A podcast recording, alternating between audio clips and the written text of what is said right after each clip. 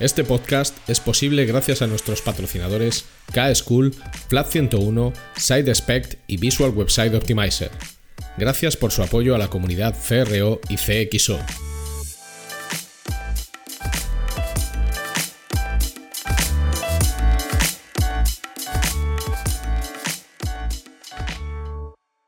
Mi nombre es Ricardo Tallar y estás escuchando CRO Café en español el podcast de referencia en CRO y CXO, donde hablamos con profesionales digitales de todos los rincones del planeta sobre nuestro trabajo, con el objetivo de compartir, entretener y aprender.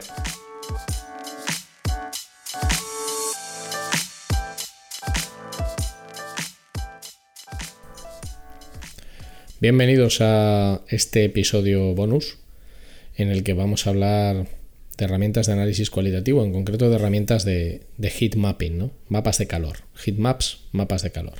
Vamos a, usar ahí el español. bueno, si, si, me animo a hacer este episodio es porque es una pregunta recurrente. O sea, en CRO es fundamental tener una visión del dato cuantitativo, la información que nos proporcionan herramientas como Google Analytics, como Adobe Analytics o como cualquier herramienta de medición que se basa en la cuantificación del dato en volúmenes, en, cantidades, pero necesitamos siempre como complemento medición cualitativa. La medición cualitativa puede conseguirse de, de, dos maneras. Se orienta principalmente a entender el comportamiento de los usuarios, de ahí su importancia, porque los números están muy bien. Yo siempre hago la misma comparación. Esto es como si tú dices, mira, en mi panadería han entrado 5.000 personas. Y ese es el dato cuantitativo. Y además de las 5.000 personas que han entrado, ninguna ha comprado nada. Es otro dato cuantitativo. Sé que han entrado 5.000 y sé que ninguna ha comprado nada. Pero no sé qué han hecho. Y no sé por qué no han comprado nada. Y ese es el dato cualitativo. Entonces el dato cualitativo es necesario para poder entender los problemas a los que nos enfrentamos a nivel de conversión o de transacción y poder resolverlos. El dato cuantitativo nos da volúmenes, el dato cualitativo nos da contexto. Hay dos grandes tipos de datos de obtención de datos cualitativos. Lo que viene de, la investigación con usuarios, lo que en inglés llamamos UX Research, la investigación con usuarios y los sistemas de medición, como pueden ser el SUS, el System Usability Scale, u otro tipo de sistemas de medición que partiendo de una muestra de usuarios reducida a los que se les somete a un test, pues se extraen unas, se extraen unas conclusiones y esas conclusiones tienen una expresión de dato numérico cualitativo. Y luego están las herramientas de medición cualitativa, que generalmente suelen ser herramientas de heatmaps, de mapas de calor. Y de estas es de las que vamos a hablar hoy con un poco de detalle. ¿Qué son las herramientas de heatmapping o de mapas de calor? Bueno, ¿qué es un mapa de calor? Bueno, un mapa de calor es una representación visual de por donde un usuario ha realizado las interacciones en una pantalla, en una interface. No sé si os gusta el fútbol o no, a mí no me gusta, pero los mapas de calor se han puesto muy de moda también en el mundo del fútbol. Tú ves un campo de fútbol y te muestran eh, con, con masas de colores por donde ha estado corriendo un jugador. Entonces, cuanto más rojo es un área, más tiempo ha pasado ese jugador recorriendo esa superficie. Cuanto más azul o más inexistente es un área de color, menos tiempo ha pasado. Pues un mapa de color aplicado a una interface, a una pantalla, es exactamente lo mismo. Nos muestra bajo diferentes criterios cuáles son las principales interacciones que los usuarios están realizando. Y esto ya, claro, te da un contexto muy diferente. ¿Cuáles son los principales mapas de calor que podemos ver en una herramienta de, de heat mapping? En primer lugar, el scroll. El scroll te dice de una pantalla determinada, de la home de un sitio web, cuánta superficie de, esa, de la totalidad de la superficie de la pantalla han visto los usuarios que han visitado esa URL o esa pantalla si lo están haciendo navegando por una app. ¿Cuánta superficie? ¿Qué te da la analítica cuantitativa? La analítica cuantitativa te dice 5.000 usuarios han entrado en tu home. ¿Qué te dice el mapa de scroll de esa home? ¿Cuánta de la superficie de la home ha sido vista por los usuarios? ¿Para qué es especialmente importante este tipo de mapa de calor? Pues hombre, este mapa de calor claramente lo que te dice es si determinadas zonas de tus pantallas están siendo visualizadas o no por la mayoría de los usuarios. Porque si el mensaje que tú quieres transmitir por cuestiones publicitarias, por cuestiones comerciales o por cuestiones informativas es relevante y deberían verlo muchos usuarios, sí que vas a ver si esos usuarios lo están viendo o no, gracias a ese mapa de calor. Cuanto más visualizado es un segmento, más rojo está. Por lo tanto, ¿qué es lo que suele estar en rojo en todos los mapas de scroll?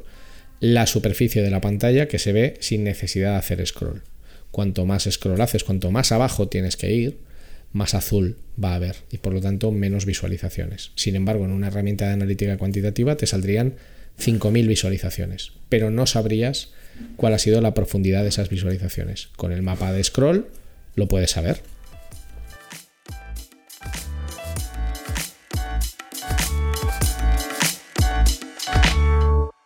Will this work? Hmm, maybe not. Isn't that what we're all trying to figure out? With VWO, create and A B test different variations of your website to continuously discover the best performing versions that improve conversions.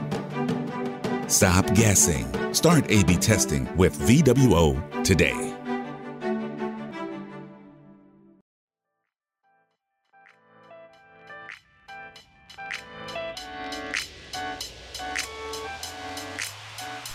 Siguiente mapa más eh, relevante es el mapa de clic. El mapa de clic te dice, como su propio nombre indica, dónde hacen clic los usuarios, tanto en la versión desktop como en la versión móvil. Sucede lo mismo con el mapa de scroll. Tanto en versión desktop como en versión móvil son exactamente iguales. lo único que en un móvil, en lugar de registrarse un clic, se registra un tap, un toque con el dedo que equivale a un clic en una superficie móvil. Que hay un botón que ha recibido 1000 de los 1500 clics totales que se han producido en una pantalla, pues ese botón estará en un color rojo ardiente, como el fuego del infierno, porque concentra prácticamente la totalidad de los clics que se han producido. Es un mapa muy útil para identificar puntos donde se produzca lo que se conoce como un false affordance, que es un efecto que se produce cuando los usuarios entendemos que un elemento es un elemento de interacción, pero no lo es. Es decir, cuando hacemos clic en un botón, pero ese botón no es un botón, es otra cosa, solo que el diseñador o la persona que sea le ha dado forma de botón. También nos permite validar si de todas las sesiones que han visitado una URL, pues realmente están haciendo clic o no en los botones que deberían disparar pues los procesos de contratación, de venta o de lo que fuera que nosotros hemos dispuesto ahí. Muchas veces tanto el mapa de scroll como el mapa de clics se sustituyen, porque no hay presupuesto para herramientas de análisis cualitativo, con eventos de Google Analytics. Pero son diferentes. Al final un evento lo que hace es generar un hit, lo que hace es eh, generar una interacción que queda registrada en Analytics cuando se produce una condición. La condición en el caso del clic es hacer clic en algo. ¿Cuál es el problema? Que para que quede registrado un clic como evento, tiene que producirse ese clic en algo que objetivamente pueda clicarse. Me explico, ¿vale? Imaginaos una página de producto de un sitio web, foto de producto y al lado un botón de comprar. Yo hago clic en el botón de comprar. Eso se puede registrar como un evento con facilidad y quedaría registrado en Google Analytics y también quedaría registrado en la herramienta de mapas de calor. Yo hago un clic en otra pastilla que hay por ahí encima donde pone 25%, que no es un botón, pero es una esfera circular y lo parece. Ese clic no quedaría registrado en Google Analytics porque no es un elemento que pueda clicarse, pero sí que quedaría registrado como un clic en la herramienta de análisis cualitativo, en la herramienta de heatmapping. De ahí la importancia de entender el funcionamiento distinto que tienen ambos sistemas y cómo se complementan entre sí. No hay eh, sistemas de medición excluyentes. O sea, al final todos nos aportan información bajo diferentes prismas. El siguiente mapa de calor más popular, eh, ¿cuál es? El mapa de movimiento de ratón. Aquí lo que este no existe en su versión móvil. No hay un mapa de movimiento de ratón mobile porque no hay ratón que mover en los dispositivos móviles. Pero el mapa de movimiento de ratón para desktop, sobre todo en las webs que tienen mucho tráfico desktop, es muy útil porque te permite saber por dónde están desplazando los usuarios el ratón. Y el desplazamiento de ratón suele ser un indicador de dónde estamos mirando. Por lo tanto, lo podemos vincular con eh, la atención que le prestamos a los diversos elementos que aparecen en una, a los diversos elementos que aparecen en una página.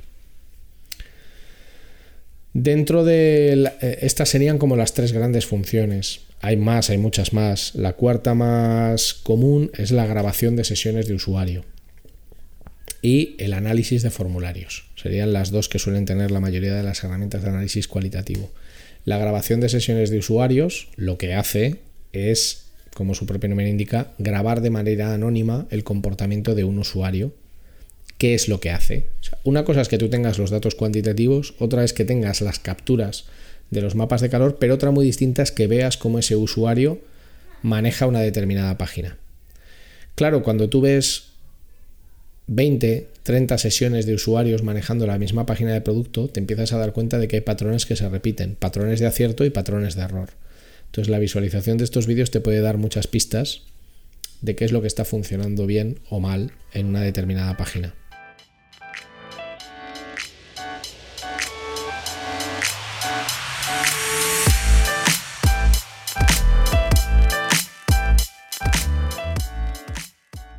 Vas a escuchar un anuncio, pero de verdad que es un anuncio relevante.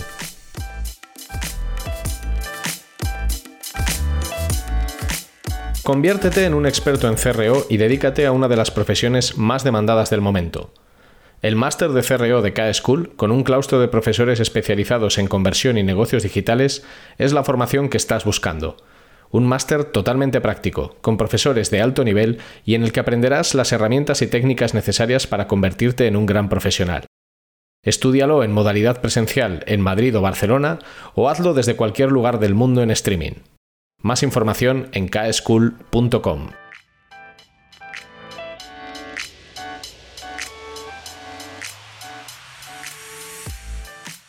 Y la otra funcionalidad más común es el análisis de formularios, que es como un análisis del mapa de calor, pero enfocado solo a los formularios, qué campos se completan, en cuánto tiempo son completados, qué ratio de error existe, bueno, un montón de información. Al final este episodio lo único que persigue es que tengáis así un contacto muy inicial con las herramientas de heatmapping, con las herramientas de mapas de calor y que comprendáis que más allá de la información cuantitativa hay una información muy rica que te da muchas pistas porque te habla del comportamiento que los usuarios están teniendo en tu página web o en tu aplicación. Si yo tengo una página de producto que recibe 60.000 visitas, pero donde nadie hace clic en el botón de compra y es un producto atractivo y con un buen precio, yo necesito saber qué está sucediendo ahí. Y el análisis cualitativo, la, la ayuda de los mapas de calor, puede resultarme muy pero que muy útil. ¿Qué herramientas hay en el mercado?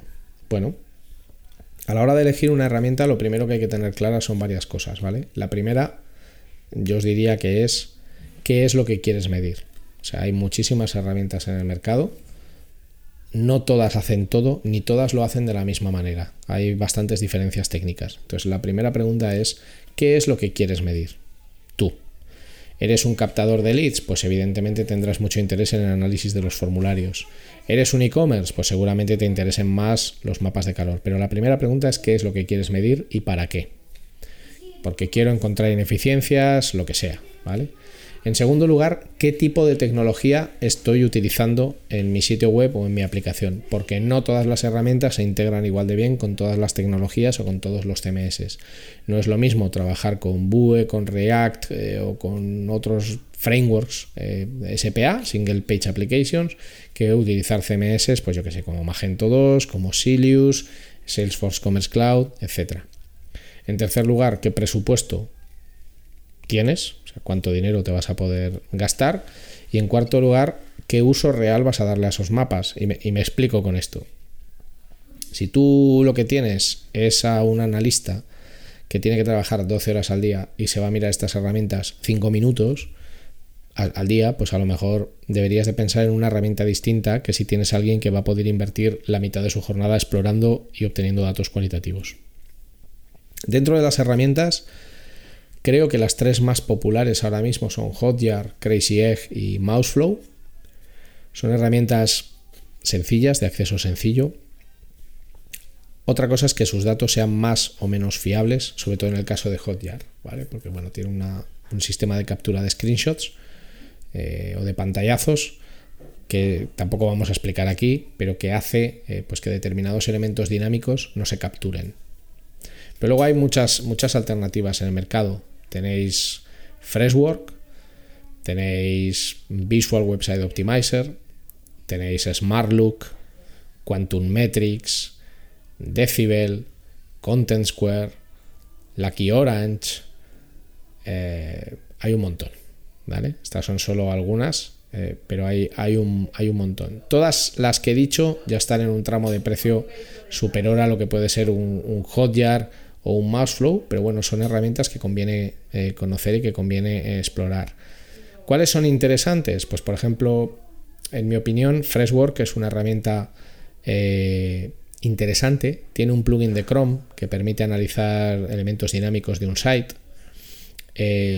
es fácil de implementar, no tiene un coste excesivamente alto, captura bien heatmapping, eh, hace bien mapas de calor en elementos dinámicos, te permite segmentar eh, por fuentes de tráfico y, por errores en la página.